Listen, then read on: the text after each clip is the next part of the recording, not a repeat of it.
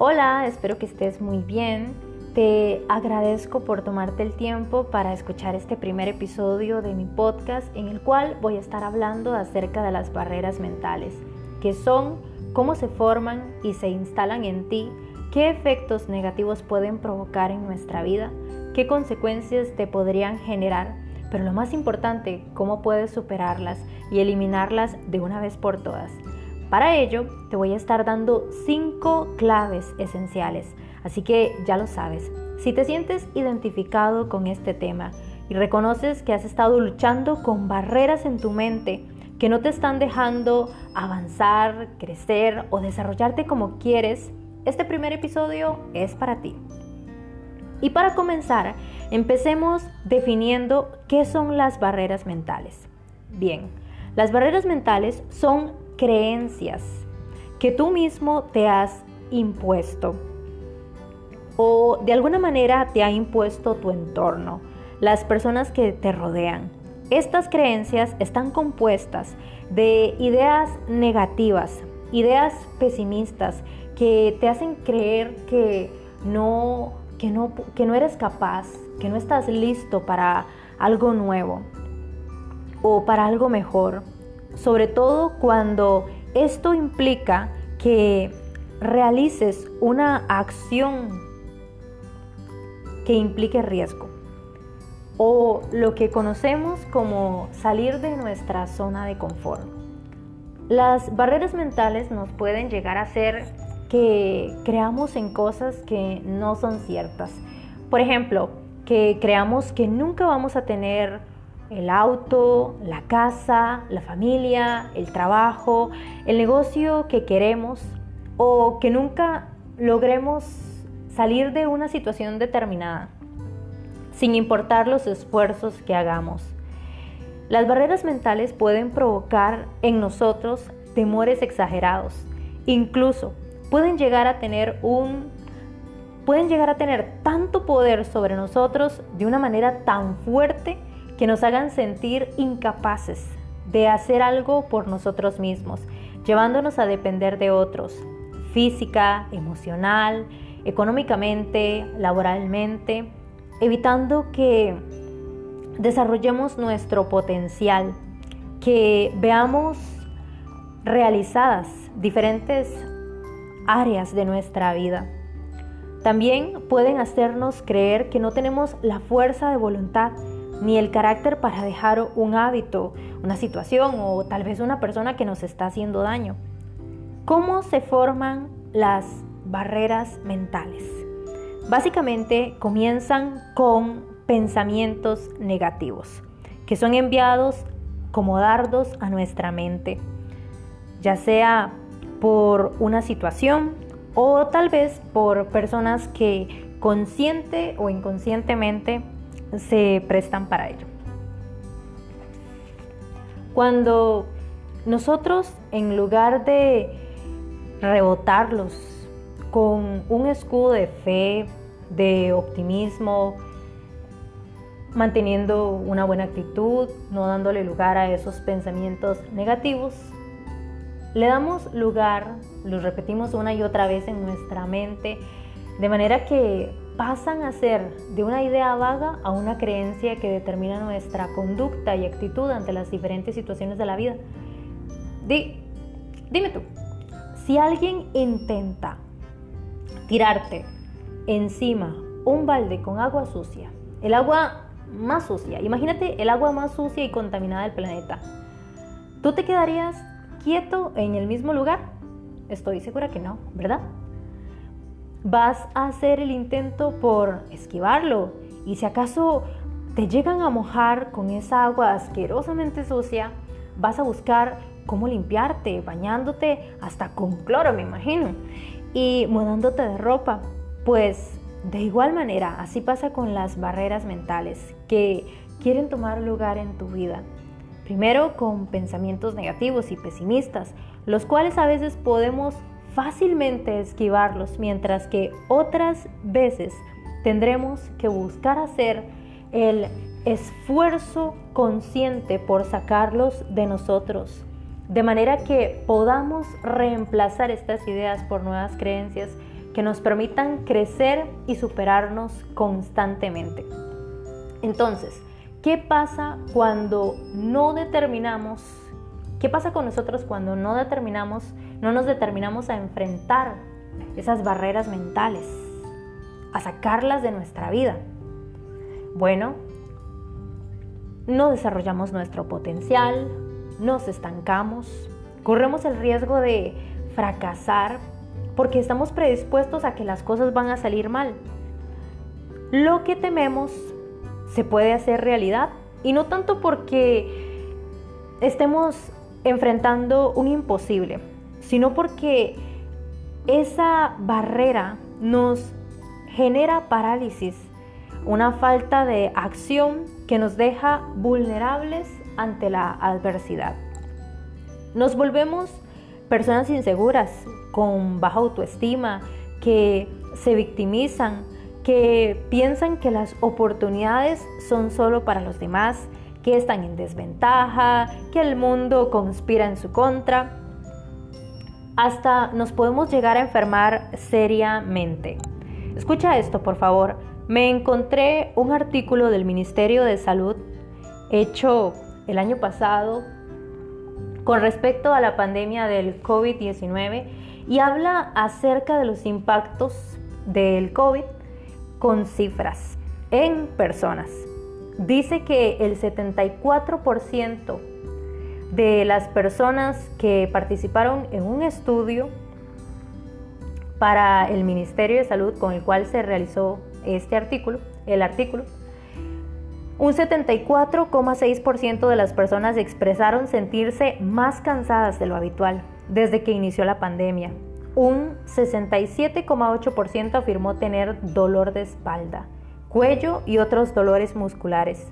Un 49,9% afirmó presentar dolores de cabeza. Un 45% reconoció que se le aceleraba el corazón y la respiración. Un 34,2% afirmó tener problemas estomacales. Un 91,3% admitió que presentaba dificultades para dormir, ya que le era difícil relajarse o desconectarse, porque no podían dejar de pensar en los problemas propios de, y también de otras personas durante el día. Un 77% afirmó que le costaba pensar con claridad y concentrarse. Un 67,5% dijo que le costaba tomar decisiones. Y podría mencionarte otros datos que menciona este artículo. El artículo comienza afirmando que la vulnerabilidad socioeconómica incide en la salud mental de la población, pero yo diría que es al revés. Nuestra debilidad mental hace que la adversidad económica provocada por, el, por la crisis del COVID-19 tuviera un impacto fuerte sobre nosotros. ¿Qué es lo que pasa? Que nos falta desarrollar resiliencia, sobreponernos al dolor. En la vida es normal que hayan adversidades. Todos pasamos por diferentes adversidades, pero no son las adversidades las que hacen la diferencia, sino nuestra actitud ante, ante las adversidades. Y como personas necesitamos aprender a desarrollar resiliencia, aprender a adaptarnos a las cosas, porque a pesar de que ha habido un impacto serio a nivel mundial de la crisis económica, todavía hay personas que siguen prosperando, que siguen desarrollando proyectos, que siguen avanzando. Así que en lugar de asumir una actitud eh, derrotista, victimista, debemos aprender de esas personas, a inspirarnos de la actitud de esas personas. Entonces, ¿cómo superar las barreras mentales? Vamos a hablar de cinco claves, cinco claves sencillas. Número uno, identifica cuáles pensamientos has tenido, has estado teniendo últimamente en tu mente. esos pensamientos negativos, esos pensamientos pesimistas. Y es un esfuerzo consciente por reemplazarlos. Si te das cuenta que constantemente te estás diciendo a ti mismo en voz audible frases negativas, corrígelas. Corrígelas con afirmaciones positivas de ti mismo. Hay, una, hay un versículo bíblico que dice, el poder de la vida y de la muerte está en tu boca. Así que tus palabras pueden darle vida a tus sueños, a tus proyectos, Así que cuida lo que te dices a ti mismo, el diálogo interno que te tienes. Número dos, enfócate en lo que quieres que pase y piensa por qué quieres que pase eso. Eso podría ser una visualización. Visualiza qué es lo que quieres que pase y por qué quieres que eso pase. También Crea, diseña qué pasos necesitas dar para alcanzar eso que quieres. Necesitas una hoja de ruta, secciones, o sea, pasos que te lleven a eso que deseas. Necesitas estrategia. Así que yo te sugiero que te te eduques, que busques eh, libros, que busques también inspiración en personas que ya tengan los resultados que tú deseas. La número tres es que te pongas en acción, aunque sientas miedo, y no tardes en hacerlo, porque entre más piensas las cosas, más te va a costar ponerte en acción, decidirte a hacer algo. Así que yo te digo, Piensa lo que vas a hacer y ponte en acción inmediatamente. Obviamente calculando los riesgos. Necesitas obviamente tomar previsiones del caso. No puedes lanzarte a la aventura, sino más. Necesitas calcular, pero también no hacer un sobreanálisis que luego te paralice y no llegues a tu destino. No, aquí lo que queremos es con una hoja de ruta con un plan estratégico y si el plan no llega a funcionar, hay una frase que dice, si el plan no funciona, cambiamos de método, pero no de objetivo. La número cuatro es filtra las conversaciones que tienes, las personas con las que te relacionas. Necesitas ser más selectivo. Cuesta mucho entender esto, pero la realidad es que a veces las personas que uno más quiere son las personas que se prestan para desanimarlo a uno. Cuando uno intenta, cuando uno intenta hacer algo que no está establecido en el sistema, cuando uno se quiere salir de lo que hace el montón. Alguien dijo, yo quiero ir a la fila de lo difícil porque en la fila de lo fácil hay una cola bastante larga. Y así es lo que pasa.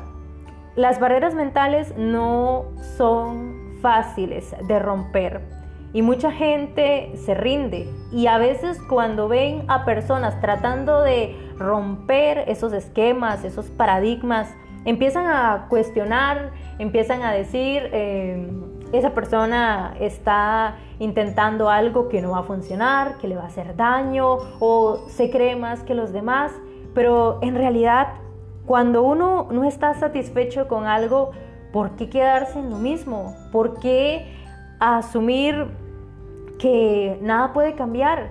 ¿Por qué la palabra sería ¿por qué conformarse?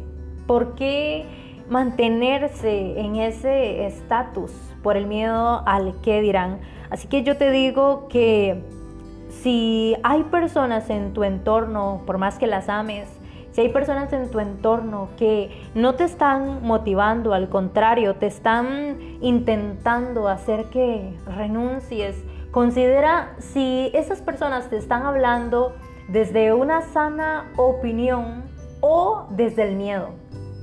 Aprende a reconocer si vale la pena escuchar el consejo que la persona em, te da.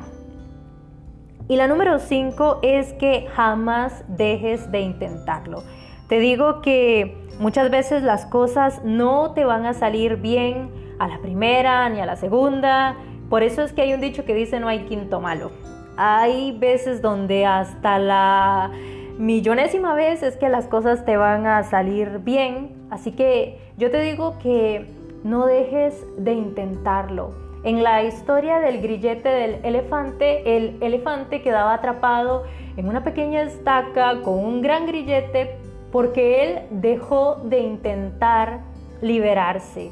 Así que yo te digo que muchas veces hay barreras que con cada intento que haces por soltarte de ellas, por saltarlas, tú logras derribarlas. Simplemente necesitas un paso más, un intento más y llegas. Así que espero que te haya servido este primer episodio que te comparto y me encantaría que me hicieras saber qué opinas acerca de este tema, si te sientes identificado, qué otras eh, claves has aplicado en tu vida, cómo has logrado superarlas. Así que te agradezco mucho por haberme escuchado, por haber llegado hasta acá y nos vemos en un próximo episodio.